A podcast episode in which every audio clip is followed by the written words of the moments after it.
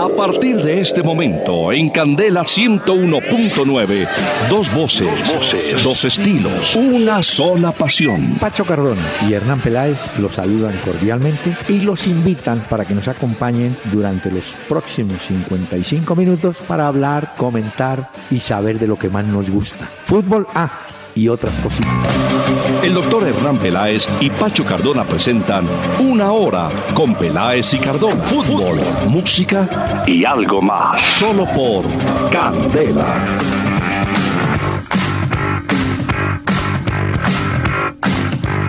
Muy, muy buenas noches a todos los amables oyentes de Candela Estéreo que nos van a acompañar aquí en esta frecuencia 101.9 del FM en Bogotá. Vamos a hablar de fútbol. Tenemos fútbol esta noche y estamos ahora a 24, 24, un poquito, sí, 24 horas del partido de Colombia contra los paraguayos en Defensores del Chaco por la eliminatoria. Y tenemos fútbol de Europa mañana también por la eliminatoria, de lo cual hablaremos más adelante. Joven, ¿cómo le va? Doctor Peláez, buenas noches. Buenas noches para todos los oyentes que se conectan con nosotros. Muy bien, doctor Peláez. Mm. Ante la expectativa de ese juego de mañana, tengo dos Sí. expectativas. La del juego de mañana contra Paraguay y la de saber qué fue lo que hablaron en tanto tiempo Santos y Uribe el día de hoy en esa reunión. Ay, usted es ingenuo. ¿Qué puede ser más claro, lo del partido o lo de la reunión de los expresi- del expresidente y del actual presidente? No, no, lo del actual presidente, obviamente. ¿Mm? Mm, ya. Bueno, óigame, le voy a leer algo que dijo Jorge Luis Borges, Ah, vea. que era mm, enemigo, de, pues enemigo no, no le gustaba el fútbol y también tenía reparos hacia el tango, pero hablando de fútbol dijo, comillas, qué raro que nunca se les haya echado en cara a los ingleses haber llenado el mundo de juegos estúpidos como el fútbol. Ah, en vea. Él estuvo en Inglaterra y todo eso. Sí, sí, sí, sí, sí. Pero fútbol, nada. Juego Ya. estúpido, dijo. Ya, Bueno, ya, hay que ya. respetar lo que dijo Borges. Borges, bueno, si lo en dijo cambio, Borges. y le apunte esta frase, que A ver. algún día le servirá. Aquí tengo la libreta, doctor Peláez. La Ah, libreta siempre me acompaña. Esta libreta vale oro. Mire, eh, Santos Discépolo fue un, ¿cómo le diría ya? Un, un hombre que construyó eh, tango, un compositor de tangos y tal. Y algún día le preguntaron, defina el tango. Y dijo, es un sentimiento triste que se baila. Sentimiento triste. Curioso. Bueno, pero... Lo apunto me- acá entonces, doctor Sí, Peláez también. Ya, muchas gracias. Pero tranquilo, sí. No piense que vamos, porque es que el invitado de esta tarde, para la parte musical, es un artista colombiano con muchos años, vive, nació en Herbeo, Tolima, se llama Óscar Agudelo, cantó boleros, pero fíjese cómo es la vida. Una vez le pegaron una puñalada en una pierna, entonces lo hospitalizaron. Bueno, el hombre se recuperó, pero uno de los médicos que lo atendía era fanático del tango. Y cuando ya estaba recuperado, le dijo, no, camine lo llevo aquí en Pereira a un sitio para que oiga tango. Y el hombre llegó a ese sitio y había un dueto y empezó y empezó. Y realmente muchos lo calificaron o lo califican como el zorzal criollo, porque el zorzal fue Gardel, pero el zorzal criollo es Óscar Agudelo. Escuche, escuche este, que muchos oyentes lo van a recordar y algunos a minimizar. La cama vacía. desde un tétrico hospital donde se hallaba internado, casi agónico y rodeado de un silencio sepulcral. Con su ternura habitual, la que siempre demostró, quizá con esfuerzo no, desde su lecho sombrío, un enfermo amigo mío esta carta me escribió. Querido amigo, quisiera que al recibir la presente te halles bien y que la suerte te acompañe por doquiera. Por mi parte y mal pudiera decirle que estoy mejor, si al contrario en mi dolor, posterado en mi lecho abierto, yo soy un pobre esqueleto que a mí mismo me da horror. ¿Cómo le parece? Esta El yo la había oído, doctor Peláez. Ah, ¿la había oído? Sí, sí, claro. Qué bien, la cama vacía. Pero es que la letra, la historia de esta canción es tremenda. Un ¿Y pedazo de qué? canción. Y le... Ay, señor, por favor. Pues una buena canción, quiero Ah, decir. eso sí, es señor. diferente. Porque pasa mucho en la vida. Y a muchos de los oyentes quizá les haya pasado que se enteran de la enfermedad de un amigo, Ujú. una enfermedad grave. Y entonces dicen, sí, lo voy a ir a visitar. Y lo voy a ir a visitar y no van. Y cuando deciden ir, Ya el está. enfermo ya desapareció. Muy fuerte. La cama vacía. Sí, señor. Es duro, ¿no? Sí, sí, claro, por supuesto. Pero fíjese que el fútbol también tiene cosas duras. Usted yo o vio la declaración del zaguero italiano, no sé si fue Bonucci tal vez. ¿Qué dijo? No, Bonucci dice, creo que fue él. Eh, Bonucci dice, mire, eh, a mí me critican porque cometo errores en el sistema defensivo, pero después de saber la enfermedad de mi hijo, no me interesa nada si el pase es malo o bueno, porque la vida está por encima del fútbol, lo declaró. Creo que fue Bonucci. Sí, sí fue Bonucci, doctor Peláez, que le dijo no a Mourinho por la enfermedad de su hijo. ¿Qué tal? ¿Ah? Se llama Bueno, señor. Mateo, se llama Mateo, el hijo Mateo, de. Bonucci. No se revela qué tipo de edad, pero debe ser una enfermedad grave, ¿no? Sí, que Mourinho lo tenía dentro de sus planes por el Manchester United. Incluso también se ha hablado que el Chelsea de Conte también, lo tenía dentro de esos planes, pero la enfermedad de su hijo, eh, pues para él Sí. obviamente es mucho más fuerte y más importante, Claro. porque el niño ya ha pasado en dos ocasiones por eh, cirugía. Ah. Entonces el central de la Juventus y de la selección italiana Sí. dice que, hombre, está más que el dinero y más que lo que puedan No. pagar equipos poderosos, pues obviamente el amor por Claro. su hijo Claro. no tiene ningún precio. Primero, la vida del hijo. Es que en ese tipo de enfermedades... ¡Ay! Permítame agradecerle el gesto de optimismo de los gringos conmigo. Me dieron visa hasta el año 2026. No. Ellos creen que van a durar hasta el 26. De todas maneras, es un mensaje. Yo, yo cuando leí dije, uy, estos tipos, estos tipos qué pensarán de la vida. Pero bueno, ¿Usted no se ve en el 2026 viajando, doctor Peláez, a Estados Unidos? no, viajando. Pero mire, no, pero es un mensaje de optimismo. Claro, lindo detalle, hay que decirlo. Lindo, hay que agradecerle a Obama y compañía. Dijeron, démosle hasta el 26 que no llegue para allá, pero démosle. Qué buen detalle. Muy Oiga, mire. optimista, muy optimista el Sí. visado que le han dado, doctor Claro, Peláez. por eso le digo que les agradezco Bueno, ese efecto. ahí tiene. Le faltan muchos años más de vida para entrar a Estados Unidos entonces. Señor, señor. Vea, ¿sabe qué? Creo que hay una sección para presentar a nuestros amables Sí. oyentes que escriben. Fondo Nacional del Ahorro.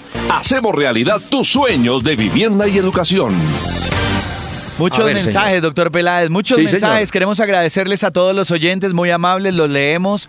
Eh, también tratamos de contestarles a ustedes vía Twitter. Estamos interactuando ya mismo en tiempo real para que se conecten a arroba Peláez y Cardona. En Facebook recuerden la fanpage, eso crece y crece. La comunidad cada vez es más grande, doctor Peláez.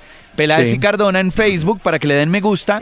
Y por supuesto hay una página también oficial para que ahí encuentren los audios, Sí. para que escriban peláezicardona.com. Mire que vía Twitter, C. Pérez dice, hombre, el cuarto equipo colombiano, ¿se acuerda que ayer hablábamos que hay tres cupos fijos? De Copa y ahora hay Libertadores. un cuarto equipo en la Libertadores. Él sugiere, podría definirse entre los subcampeones de los dos torneos, ya que estos no reciben nada.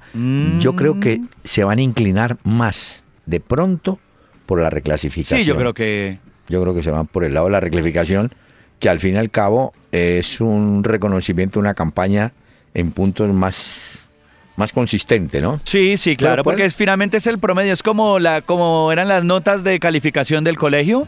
Entonces Sí. la reclasificación es eso, los mejores del año estos, los Mm. peores estos, los mejores acceden a Copa Libertadores o a Sudamericana y los peores pues se van. Bueno, eh, escribe vía Twitter también Frei Leando, arte 3D, 3D.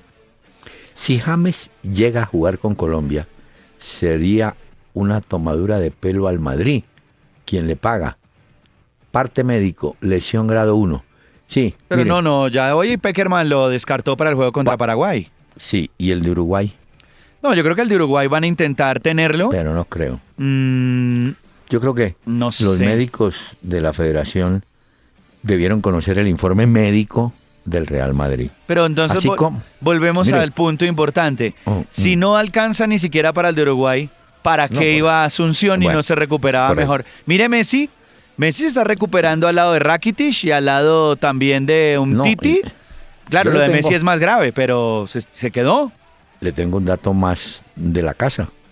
El Alavés, y no el tipo de lesión de Daniel Torres, Sí. incapacidad y punto. No vino. Y ya. Bueno, yo confío en el que el juego de Uruguay alcance a llegar, pero bueno, veremos qué pasa de aquí a allá. Primero salgamos de Paraguay, Bueno. que es un hueso duro de roer. Ay, qué frase. Nunca lo había oído. Oh, duro de roer. Oyentes. Mira, John Orozco. eh, le gusta el programa porque es distinto. Muchas gracias. ¿Qué pasó con Luis Quiñones, jugador que echaron del Santa Fe Junior y está en México? No, sigue en México. En Tigres. Ah, en Tigres. Ha bajado un poquito su. Lo que pasa es que en Tigres. Es que es suplente en Tigres y tiene una banda impresionante No, ese equipo. No, pues sí que el titular fijo es Guiñá, Sí. el delantero francés, imagínese. Sí, sí. Además, Tigres eh, tiene es de los equipos en México que tiene o aporta más jugadores a las diferentes selecciones Sí. del mundo. Y uno de esos, pues, eh, es Gignac, como lo decía usted. Pero. Luis Quiñones ha tenido, creo que 74 minutos, es suplente. Y ahí va. Acabó de llegar, pues, Mire. también a Tigres. Y en cambio, hay que hacer un reconocimiento. Hoy, hoy confirmé que Sergio Tálvaro es un jugador titular en Nacional de Montevideo.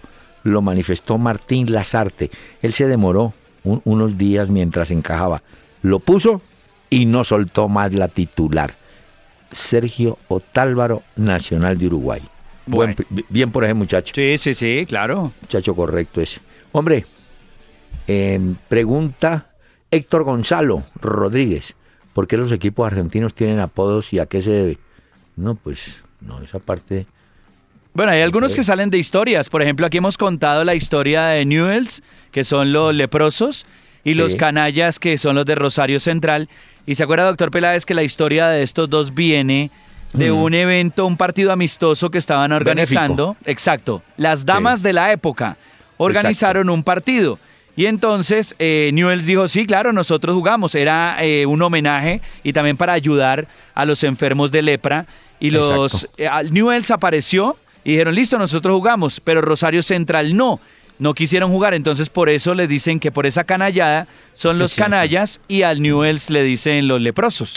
Y mire que, por ejemplo, a, a River Plate, los millonarios siempre manejaron ese título, ¿no? Sí. A Racing, la academia, porque tuvo una época brillante en los años 50, ganando campeonatos.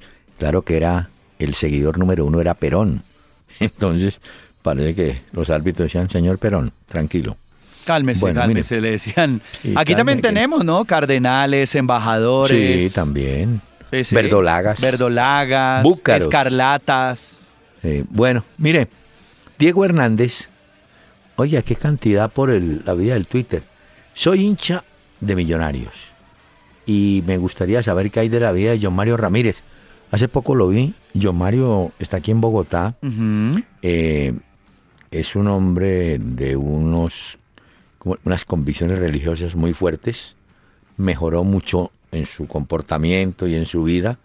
Eh, yo creo que en el fútbol pudo haber dado mucho más John Mario Ramírez, que qué calidad que Uy, tenía sí. para jugar ese muchacho. Sí, sí, la verdad es que cuando uno lo veía en Sí. Los clásicos, uno alcanzaba como a preocuparse cuando John Mario Ramírez agarraba esa pelota. Yo estuve investigando un poquito más, doctor Peláez, acerca de la actualidad Sí. de John Mario Ramírez y ¿Qué él se está preparando para ser el futuro técnico de Millonarios. Él tiene un proyecto y está bueno. estudiando muy juicioso diferentes métodos de entrenamiento. Ha estado estudiando, pues obviamente, equipos europeos como el Madrid de Sidán, como lo que pudo haber sido el Barcelona de Guardiola y ahora de Luis Enrique, el River. Plate de Gallardo. Y si tiene un proyecto para ser el técnico de Millonarios a un futuro no muy lejano. Y se recuerda pues a John Mario Ramírez, los hinchas de Millonarios lo tienen en ese corazón, porque era Qué un bien. tipo que, ese equipo, ese Millonarios de esa época era duro, eso los rivales en Bogotá cuando llegaban los ahogaban y sufría bastante. Eso es lo que Y quiere además- John Mario en su proyecto, que ese Millonarios vuelva a tener vida Señor. así de esa época. No, y además tenía un excelente manejo de balón. El tipo, y leía bien el partido. Un saludo para John Mario. Escribe Jackson o Jackson José Arias. Una inquietud. En el mundo del fútbol se ha presentado lo sucedido con Millonarios. Un club que no juega por un mes en su torneo doméstico. Sí, yo no, yo creo que es una excepción. Es el único equipo que está en el campeonato y ya jugó todo lo que tenía que jugar. Entonces, Sí, pues la Lleva- sanción, ¿no? Por la sanción. no, y además adelantó partidos en su momento, por eso ya está pues sobre. Es más, esta semana jugaba dos partidos amistosos, uno de ellos contra Fortaleza, para mover el equipo un poquito, ¿no? Porque también un mes. Sí, claro, porque es bastante tiempo. Y hoy tenemos juego de copa entre Nacional Sí, y señor. Santa Fe, doctor Peláez. Ya está comen- más a- al- tranquilo. Primer tiempo va a terminar sobre 10 para las 8. Ah, ok. Yo le aviso. Para estar pendientes, para que no se le olvide, doctor Peláez, porque es importante el resultado. A ver si Santa Fe se acuerda otra vez del fútbol. Bueno, Fabián Olaya, por ese pedazo, ay no, pedazo de programa.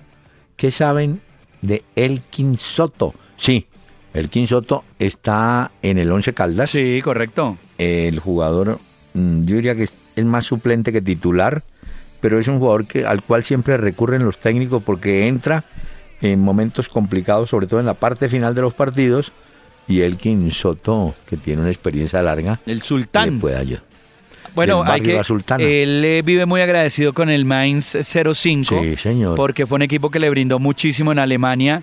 Incluso estuvieron muy atentos de su recuperación y lo estuvieron acompañando y ayudando. Y luego de 11 años fue que Elkin Soto ya volvió al Once Caldas. Y sí, no es el titular, pero ahí ha tenido minutos y ahí va Elkin Soto. Don Armando Dueñas propone qué equipo pondría cada uno de ustedes para enfrentar mañana a Paraguay. Yo tengo mi equipo, usted también. Sí, ¿Cuáles sí. pondría? A ver. Bueno, empecemos. Defen- eh, pues ar- arquero, ya sabemos que David Ospina va a ser el portero titular. Ahí creo que no tenemos ningún inconveniente, ¿no? El fondo. El fondo, creo que los. Yo pondría, porque él nos pregunta es qué pondría cada uno de nosotros. Yo pondría a los Murillos como pareja de centrales. Sí. Farid Díaz y Arias lo pondría por el otro lado. Aunque por Ah, lo que he visto, pare, no pare. dan a Arias por ahí. A ver, No, yo creo que yo pondría a Bocanegra. a Boca ¿Por qué?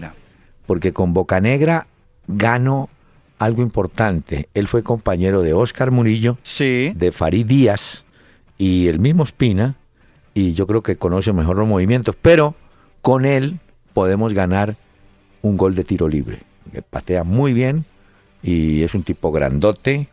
Yo creo que yo Van- lo van estilos, van estilos. Usted pone a Boca Negra, yo pondría a Arias, pero eso van estilos. En el mediocampo, que es lo que todo el mundo se pregunta, Sí, eh, Sánchez para mí es clave. ese, fijo, sí. Sánchez es clave. Eh, cuadrado, yo pondría a Cuadrado. Bueno, Pondría también quizás a Mejía Mm. y a Cardona. muy bien. Pone cuatro. Sí, pongo cuatro.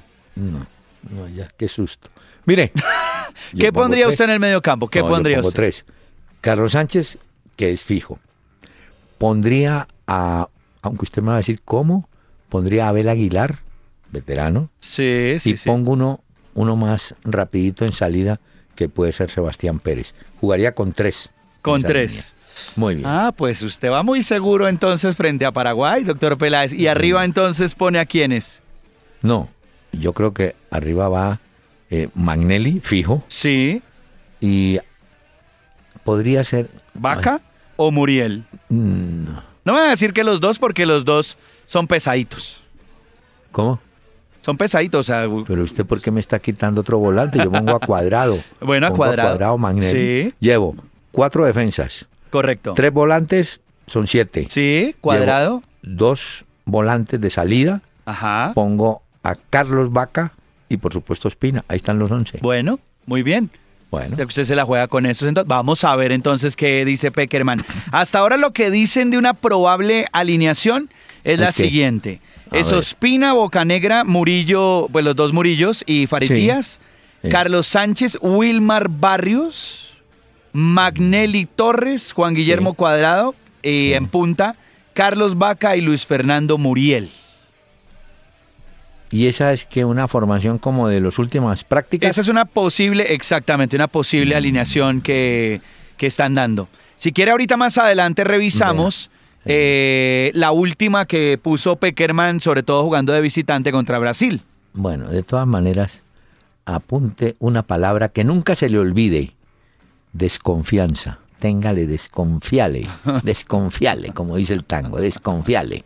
Porque a la última hora, quién sabe con qué Ah, sí. paseo nos sale, ¿no? Sí, sí, sí. La vez pasada nos sorprendió y esta vez va a tener Sí. que mover mucho y bueno, Mire. es una apuesta también. Yo creo que el mediocampo hay, hay muchos que nos vamos por un lado, otros por el otro. Bueno, es normal. Vea, ya que estamos en esto de alineaciones, hoy se publica una formación ideal que dio en su momento Johan Cruyff, ya desaparecido, con un sistema de tres defensas, cuatro volantes y tres delanteros.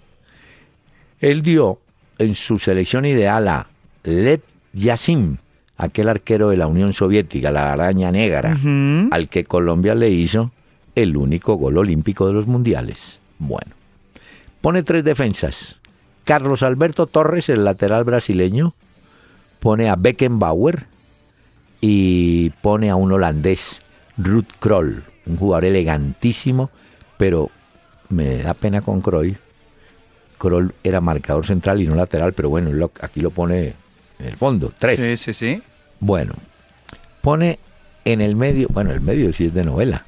Puso a Bobby Charlton, a Guardiola y a Di Stéfano. Upa. Un poquito más adelante puso a Maradona. Yo cambiaría. Tiro a Di Stéfano más arriba y pongo a Maradona un poquito más retrasado. Y arriba puso a Garrincha, a Pelé y a Keiser. Ese se llamaba Piet Keiser, un jugador holandés del Ajax de la década del 60. Dicen que fue uno de los expertos en el fútbol total. Por supuesto, mm, él ya falleció, así que lo que le digan ni va ni viene, pero se sorprende la gente de que por qué no incluyó a Messi.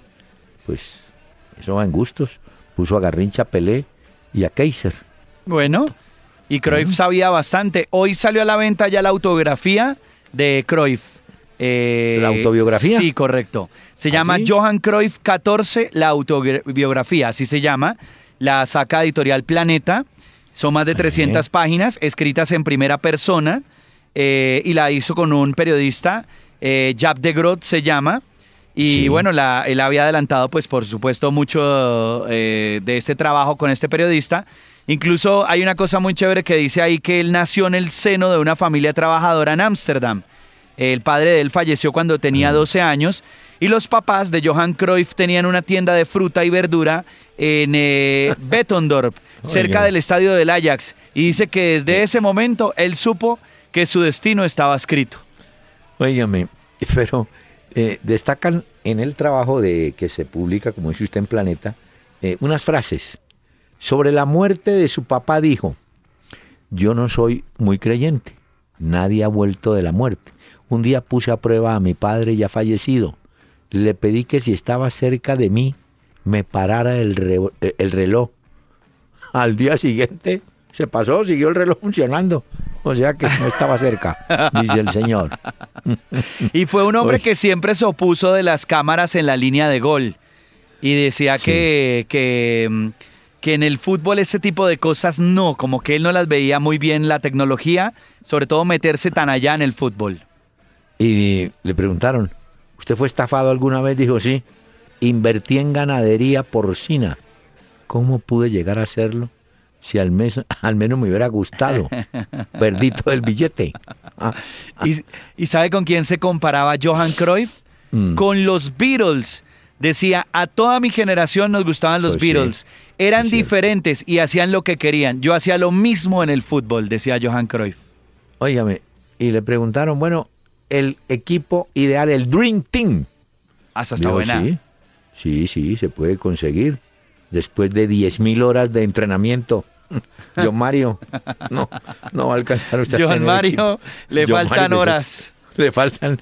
Bueno, y al final, eh, operación a corazón abierto.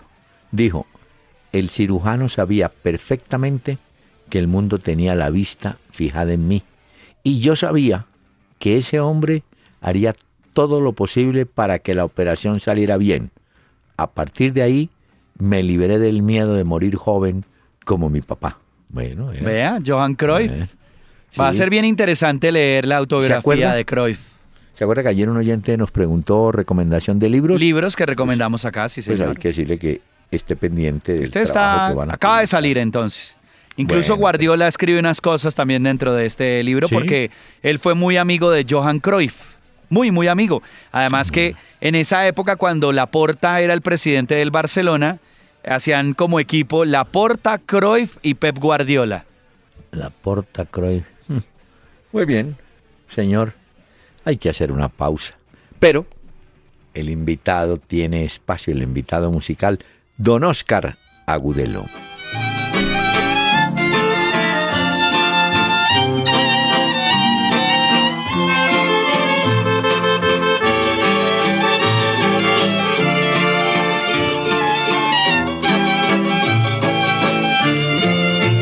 Desde que te marchaste dormir casi no puedo.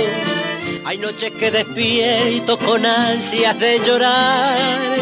Sueño con tantas cosas que infunden tanto miedo que prefiero la muerte al dolor de esperar.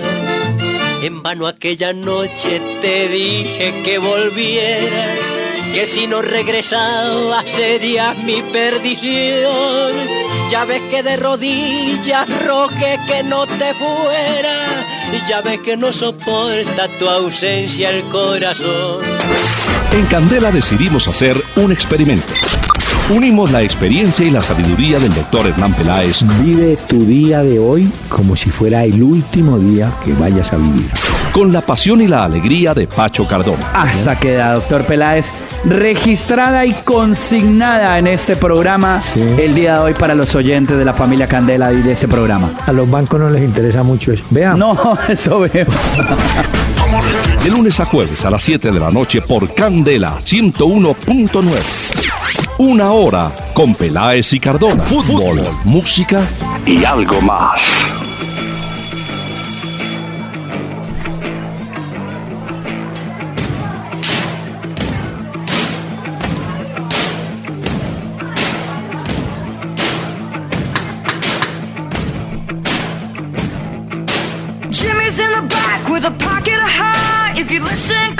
You can hear him cry. Oh Lord, heaven knows we belong way down below. Sing it.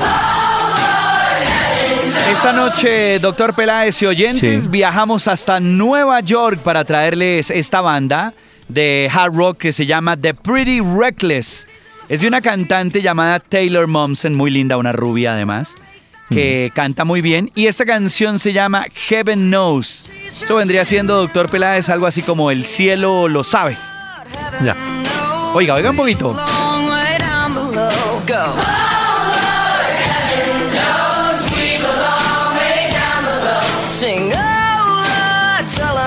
Muy bien. ¿Qué opina, doctor Peláez? ¿Qué le parece? No, pues qué contraste de agudelo con esto, pero bueno. No, sí, hoy estamos, Sí. hoy sí estamos como En mezclando los extremos. Aceite, extremos. agua y aceite hoy estamos, pero Señor, tenemos datos. El dato del día con Domicilios Metro, porque la nueva forma de ahorrar es pedir tu mercado a Domicilios Metro 724-7024. Recuerden, 724-7024. Hombre, un dato, Pacho, es poco habitual que resulte expulsado el arquero de Junior Sebastián, Sebastián Vieira. Viera, sí, ¿no? sí, sí. Pues ayer en el 0 a 0 Tolima Junior, él tuvo, mm, estaba pitando a Adrián Vélez, eh, le pusieron una amarilla por pérdida de tiempo y después me imagino que fue otra por cosa parecida, lo expulsó y el hombre se pegó una calentada. Sí, sí, sí, se le saltó el taco. Sí, es más, después presentó excusas porque inclusive no agredió, pero empujó a un auxiliar del, del Junior.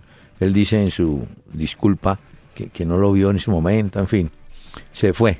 Lo cierto es que no tapará el partido de regreso entre Tolima y Junior. Es un dato para tener en cuenta. Y le tengo otro. A ver. Resulta que la selección peruana ya dio la formación de mañana. Y le preguntaron a Gareca. Perú bueno, juega contra ¿cómo? Argentina.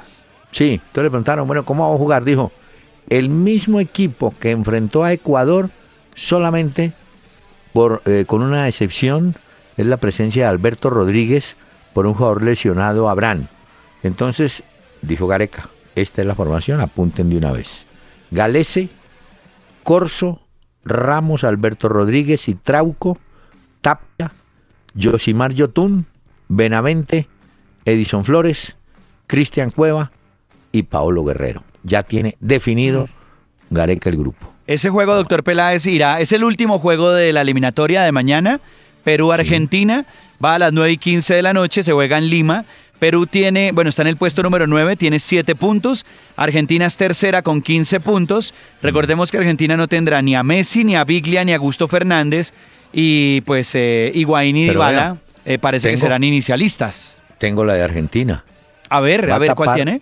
Tapa Romero. Eh, en la saga central van Otamendi y Funes Mori. Los laterales van a ser Zabaleta y Rojo.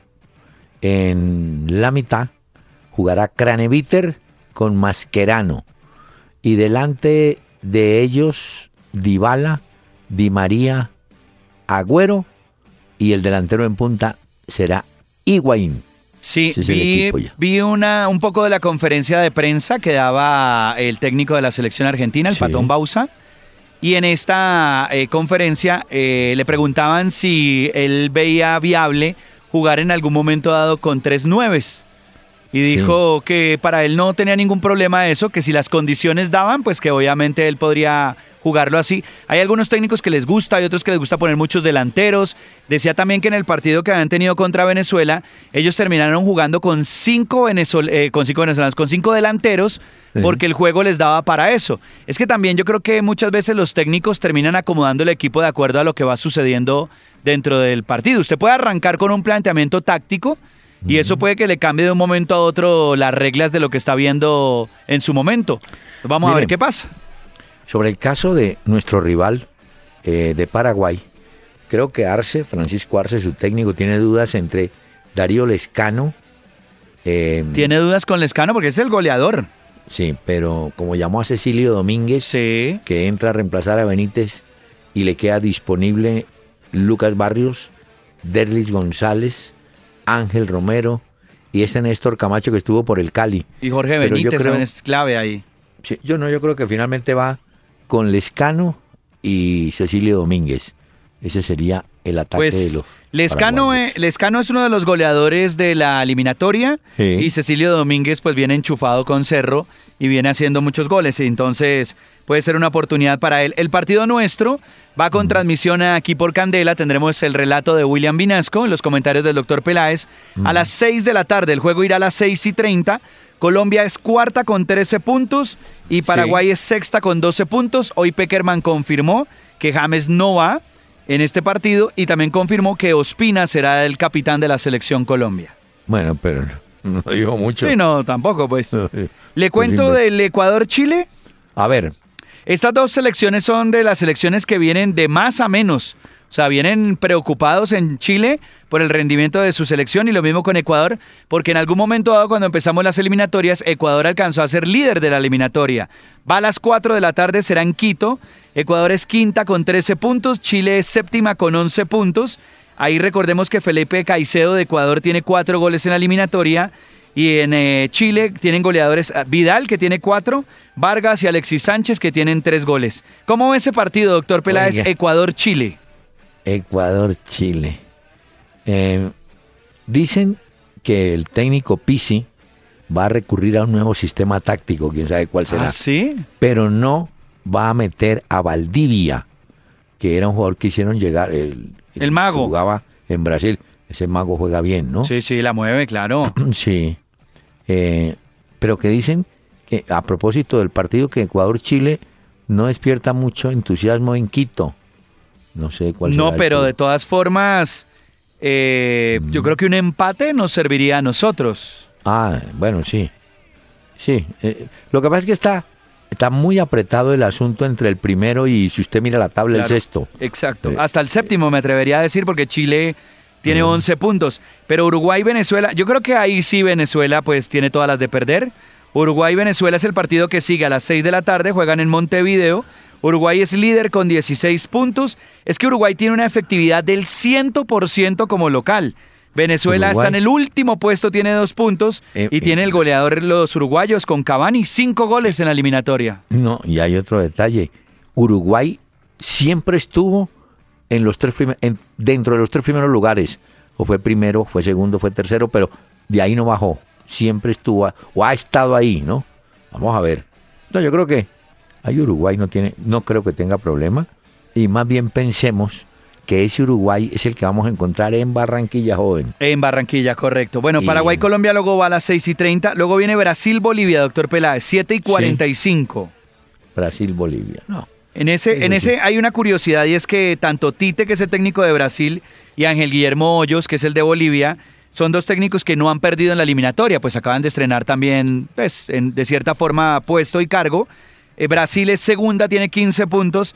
Bolivia es octava, tiene 7 puntos. Yo creo que Bolivia pues queda, la, queda frita en Brasil. O sea que eso Brasil lo gana. Creería yo, pues. Vamos a ver qué pasa, pero, pero yo creo que eso lo tiene fácil Brasil Sí. en medio de todo. vale la pena que los oyentes caigan en cuenta en el término frita. Cuando nosotros en el periodismo a veces ponemos entre comillas, lo cocinaron. Sí, sí, ¿no? sí. Este lo fritó de una vez. Sí, por ejemplo, cuando la selección Colombia juega contra o va a jugar contra, contra Uruguay en Barranquilla, por la Sí. temperatura se fritan literalmente los futbolistas. Ya, ya, Entonces eso sí. sucede, doctor Peláez. Sí. Y ya el otro hablamos del de Perú-Argentina 9 y 15. ¿Ese cómo lo ve? ¿Usted cómo ve ese juego? Perú-Argentina, Sí, a nosotros nos conviene, creo yo, pues si no puede ganar Perú, un empate. claro. Pero si gana Perú, muy agradecidos estaríamos con Ah, Perú. no, no, no, no, claro. Pero, y vea cómo en la vida, hace muchos años, para un mundial, en una eliminatoria, Gareca, jugando para Argentina, en el último minuto le metió gol a Perú y logró Argentina clasificar al mundial. Creo que fue para el mundial de México. Y después Gareca no lo llevaron. Pero bueno, Perú hizo el... Y ahora se devuelve.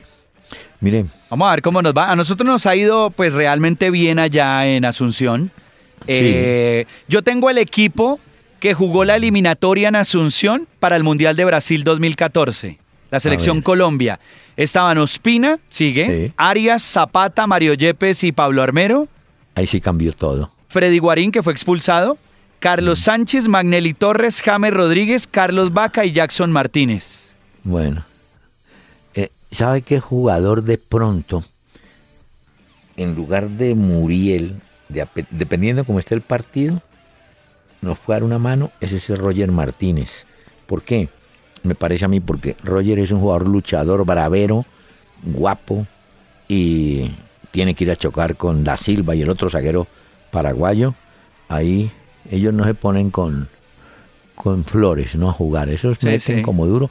Y este muchacho Martínez parece que está bien. Óigame, tanto jugador, en estos días hablábamos de Omar Pérez. Omar Pérez tiene cuántos años? ¿35 o 36? Creo que son 35, si mal no estoy, doctor Peláez. Pero les doy un ejemplo. Hay un jugador brasileño, C. Roberto, que jugó mucho tiempo en, en Europa, en Alemania. Es uno de los motores, si se puede llamar, del Palmeiras, que es líder del Brasilerao.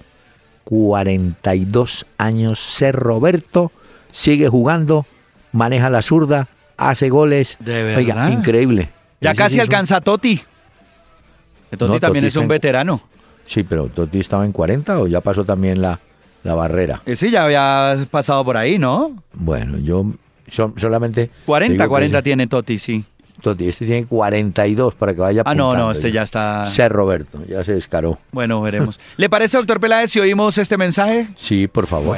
Ahora domicilios Metro 724-7024, donde llamar para mercar es la nueva forma de ahorrar Domis Metro 724-7024. Y si tus compras son mayores a 50 mil pesos, tu domicilio es gratis.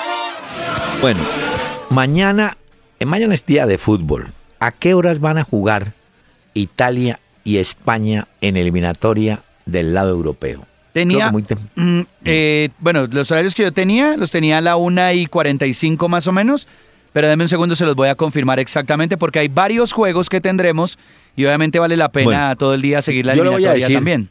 De una vez, lo voy a decir, si puedo ver, veo Italia-España, que debe ser temprano, y hay otro partido bueno, Holanda-Francia. Yo creo que esos son los partidos de la, de la jornada, pues para ver, para mirar, ¿no? Sí, son a las 8 y 45 horario europeo, o sea que 1 y 45 de, De. Colombia estaremos viendo Ah. estos partidos. Bueno, Italia-España, dice usted, el otro que decía era cuál, el de Holanda. el de Holanda. Francia. Holanda. pero yo, Francia. yo tengo Holanda-Bielorrusia, Sí. que va a ser, que va a ser, pero el viernes. Ah, ¿Holanda qué? Bielorrusia. No, yo tengo. Es el que tengo yo, que va el Holanda, viernes. Francia. Bueno, entonces me equivoqué. No, entonces no me interesa. me quedo con Italia, Porque tengo a España. Francia-Bulgaria jugando el viernes a la Mm, 1 y tampoco. 45. Ah, no, no. No. no, o sea que ellos juegan, a diferencia de Sudamérica, juegan jueves y viernes. Jueves y viernes, Nosotros exactamente. aquí todos el jueves, ¿no? Sí, pero es que ya son mucho más equipos. Ah, sí, bueno. claro, son mucho más, entonces van a estar peleando ahí los cupos y esto. Va a ser bien interesante. Mañana va a ser un día lleno de fútbol, doctor Peláez, que no se nos olvide, independientemente de lo que ponga Peckerman como laterales, a los que designe, a los que hay una labor de marca muy importante por los costados. Recordemos que los paraguayos son expertos levantando la pelota y buscando el cabezazo. Ya lo hemos dicho acá, pero no sobra decirlo otra vez, es mejor evitar que levante la pelota Paraguay porque por ahí son peligrosísimos. Bueno, bueno. No pero digo yo, doctor, es que después, después, pues uno Es no más, dice. mire, usted me dejó pensando. Sí, seguramente Peckerman se va por Jason Murillo y Oscar Murillo. Sí. Yo me iría por Jerry Mina Ah, y Murillo Oscar. Ahí sí la cambió usted. No, por eso no, pero acepto que Peckerman le va a dar seguramente continuidad Pero ahí a sí, pareja. ahí de sí le digo una cosa, Jason Murillo, que también lo hemos mencionado acá, no viene en un nivel pues muy alto con su equipo. No, por eso. Entonces en por eso otro- lo que usted propone no, No. es descabellado, en cambio el otro No. sí viene enchufado. El otro anda muy bien, es Jerry Mina. Ujú. La cotización de Jerry. Yo creo que Pastrana debe estar llorando. Porque no. Bueno, señor. ¿Sabe que usted dijo Boca Negra? Sí. Dijo bueno, los Murillo. los- y- sí, y pero, Farid. pero en ese caso si sale Jason Murillo, ahí entraría... Entraría Mina. Pero Jerry no. Mina. Le digo. Conociendo a Peckerman. No, es que creo. es difícil. Pero bueno, Le doy una formación. No, una formación no le puedo dar. No. No me queda muy difícil. No, la de Brasil la habíamos comentado ayer. sí, ¿no? lo dijo usted acá, la mencionó Eso más no va a tener problema, ¿no? No tiene Brasil- inconveniente. La- pero sabe que la gente en, en ¿cómo es la vida, no? Dunga no tenía carisma con la afición brasileña ni el periodismo. Tite, en cambio, tiene una mayor aceptación y el equipo mejoró sustancialmente, ¿no? Entonces, señor, Vamos a ver cómo le va mañana también. señor Óscar Agudelo, no lo olvide. Hacemos la pausa y escúchelo.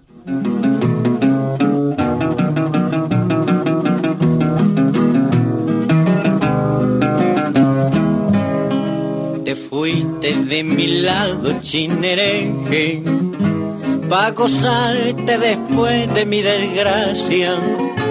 Y no ves, china boba, que yo soy buen cantor, guitarrero y chupo caña.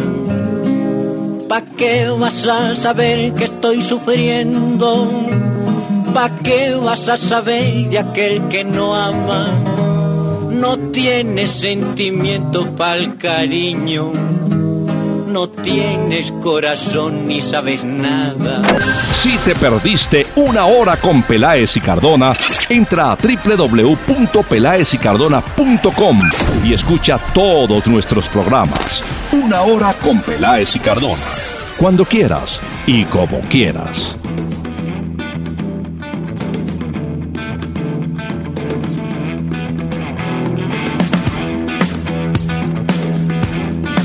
La invitada de hoy es Taylor Momsen, la líder, la cantante de esta banda que se llama The Pretty Reckless y hace esta canción con esa gran voz que tiene esta mujer.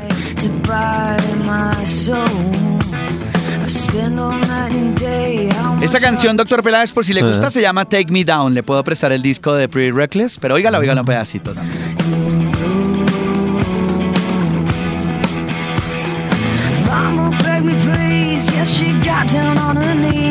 Knees, said you'll burn in that Mississippi sun. But I'm the only one that's standing here, so mama don't you have no fear on me. The last door I've already won. Here I go. Take me down. Y no hemos hablado, doctor Peláez, del partido de Nacional Santa Fe de la Copa. Y la gente nos está preguntando ahí, doctor Peláez. Espere, que señor. ¿El partido dura cuántos minutos? No, pues 90. 90, sí, señor. Ya. Pero es que ya el primer Vamos, tiempo sí, ya. Sí, pero el primer. Tranquilo. Mire, hay un lío con un jugador ecuatoriano, Ener Valencia. Tiene orden de detención porque se le olvidó pagarle a la señora ¡Ay! 17 mil dólares. Así como cuando uno se le olvida pagarle a la señora Eh, la plata. Y como, hay, y como hay menores de por medio, No. entonces la policía, eh, él está en el estadio Atahualpa de Quito y le dijeron, bueno, no sino que saque los 17 mil dólares y queda usted en libertad, no se preocupe. Eh, por lo pronto, Ener, si no paga, puede que juegue. Lleva, si no paga, pero lleva. no sale. Sí, pero no sale. Ahí No- lo no sale. guardan. Ahí lo guardan hasta que se ponga al día. Pero mire que el fútbol es, eh, a veces es un espejismo, ¿no? El trabajo de Miller Bolaños en el equipo de Melec de Guayaquil y en la selección ecuatoriana fue siempre muy bueno. Llegó a Porto Alegre al gremio, más o menos funcionó, pero ya se preguntan si vale la pena la gente de gremio sostenerlo en el plantel. No les llenó las expectativas. Mm, Ya. ¿Ah? La ¿No platica se perdió. ¿Usted vio el informe que sacó hoy la gente de Deloitte sobre eh, los estadios más rentables de Europa? No. Un estudio ¿Cuál? que sacaron y mencionaron cuáles son esos estadios en Europa históricos, míticos, que generan más ingresos para los clubes. El Sí. Emirates Stadium, el del Arsenal, ¿El del Arsenal? es el más rentable de Europa. Dejó cerca de 147 millones de dólares ¿En la taquillas? temporada 2014-2015, no solamente en, en taquilla, sino ingreso contra taquilla y consumo de la gente también dentro del estadio. Este es un estadio que tiene capacidad para 60 mil personas, es muy bonito este estadio. No, pero un momento. 60 mil. ¿Y superó al Real que tiene Sí. 90 mil sillas? Sí, sí, sí. Porque este, claro, porque lo que pasa es que ellos lograron eh, llenar más veces su estadio. El, el Santiago Bernabéu es un estadio muy bonito, pero Sí. no siempre se llena. Porque claro, tiene una capacidad de 81 mil espectadores, pero cuando hay partidos muy flojos o entre semana, pues normalmente no se llena. Pero los hinchas del Arsenal sí acuden, digamos, de una forma más religiosa al estadio de su equipo. Entonces, este ha sido considerado el estadio más rentable. ¿Le doy el ranking más o menos de cómo está? Sí, deme los cinco primeros. Bueno, ese Vale. lo conoce, doctor Peláez, ese es muy bonito, el del Arsenal, el Mm, Emirates. lo he visto, pero- Bueno, el Santiago Bernabéu, 81 mil espectadores, es el Muy segundo lindo. más rentable, generó 145 mil eh, millones de dólares, seguido por el Camp Nou, 99 mil, que entra en remodelación También. del Barcelona. Tiene ingresos de 130 mil millones de dólares y luego ya aparecen otros estadios de la Premier League. eh, Bueno. Aparecen también el del Manchester United, del Old Trafford, el Chelsea. Bueno, Le cuento que anoche vi un partido muy, muy movido y muy bueno. El ¿Cuál? partido de Alianza Petrolera Ah, y Medellín. 3-1. En ese partido se presentó una jugada donde la pelota pega en el horizontal y cae dentro, pero por un nada, dentro de la portería. sí. El asistente, el juez de línea, validó y era gol. sin necesidad de cámaras ni nada. Y un partido de ida y vuelta, el Medellín desper bueno, no tanto desperdició, se encontró con ese arquero Jerez que les tapó casi todo. Ah, Y, y un, un puntero mm, izquierdo de la Alianza. Uy, no, ese hombre se hizo la fiesta, ¿oyó? Elea- eh, Elsa, Elsa, Eleazar, algo. Uy, no, no, no. los no. arregló. No, les hizo dos goles, hizo pase gol. Ese tipo hizo la fiesta. Oiga, pero bueno, bueno el partido. Claro que el Medellín sigue siendo líder del campeonato, Ya. pero los muchachos de Alianza podrían entrar. Claro, tienen, como dice usted, un hueso duro de roer. Le toca el- en visitar o chocar con el Deportivo Cali. Si le ganan al Cali, estarían en la pelea. Si no, ya quedan Fritos. Señor, bueno, eso por un lado. Le cuento que el América de México eh, invitó a la familia de aquel delantero Cristian Benítez, apodado el Chucho Benítez. Eh, el sábado, 15 de octubre, van a jugar América y Tijuana y ahí va a estar la familia de Benítez que murió porque le van a hacer un homenaje como uno de los mejores delanteros históricos del América mexicano. Qué bonito. Ah, bueno, ¿se acuerdan de él entonces? Sí, de Chucho. Eso está bien. Doctor Peláez, le hicieron una entrevista al exdirector técnico de la selección de Ghana. Recordemos Sí. que Ghana venía haciendo unos muy buenos papeles internacionales con su Sí. selección y ahora se encuentra en un bajo nivel. Y le preguntaron al exdirector técnico que se llama Malik Javir, le preguntaron qué es lo que está pasando con la selección. Y dijo, es que hay demasiado sexo en Ghana. Y los jugadores, eh, como hay tantas mujeres y son muy bonitas, pues bajan su rendimiento porque llegan ya muy cansados eh, a los entrenamientos y tienen demasiado sexo. Y eso es perjudicial para la selección, porque una cosa es que tengan sexo normal y otra cosa es que tengan sexo ya, digamos, de una forma mucho más intensa. Y es lo que ha dicho, que hay tiempo para el sexo y tiempo para el fútbol, pero si uno mezcla las dos, nunca llegará a la cima. Es lo que dice, pues, el ex entrenador. ese técnico, ese técnico debe entender que el placer gratuito del sexo, pues no lo puede él cortar. No, ni tapar con fútbol. Una cosa tiene su espacio y la otra también, doctor Peláez. Es que hay jugadores que tienen el espacio faltando una hora. Entonces ahí sí. Esa es la otra, ¿no? Esa es la Esa otra. es la otra, Esa es la otra. Por eso muchos técnicos, sobre todo los de antes, después de un partido, volvían a concentrar al equipo para que no tuvieran en la noche, después del juego, actividad. Claro. Y hay otros Tranquilo. técnicos que son muy hábiles. Y lo Sí. que hacen es que concentran a los jugadores, pero les permiten llevar o acompañar de ciertos días de sus mujeres. Entonces dicen que con las esposas o las mujeres que son su pareja no van a tener sexo descontrolado como si los dejaran libres por ahí y ellos arrancaran como locos. Señor, Por eso les llevan, comentario, les llevan las esposas y todo para que estén más tranquilos, más a gusto, más. ese familia. comentario, no. Pero No, no. pasa, doctor Peláez, es que eso Ese pasa. comentario no, porque usted dando a entender que las pobres esposas les toca un sexo ordinario No, sin nada. no. En cambio, el sexo extremo No. está con otras. No, doctor Peláez, yo no digo eso. Sí, Hay técnica. Pregúntele al Pecoso Castro. Ya, ya le entendí, ya le entendí. Señoras, tranquilas.